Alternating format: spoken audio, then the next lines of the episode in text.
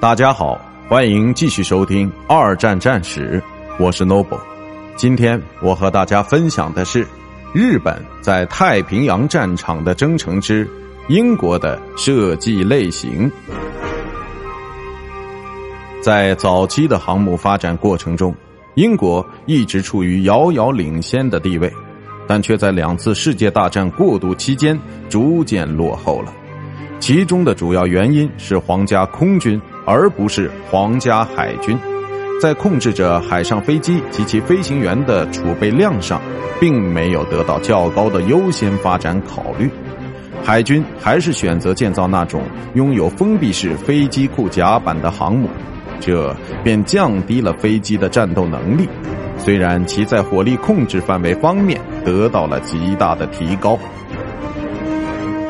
二十世纪三十年代后期。在知道自己逐渐过时的飞机无法彻底保护航母本身的条件下，特别是在地中海地区，因为在那里以陆地为基地的飞机总是处在打击范围之内，英国在这一工序上迈进了一大步，并给他们的新航母配备了飞行甲板装甲，但是这进一步降低了航母的战斗力。英国皇家海军的卓越号是于1937年投入使用的，不过卓越号的战斗力及其五艘后继航母都在战争期间得到了提升。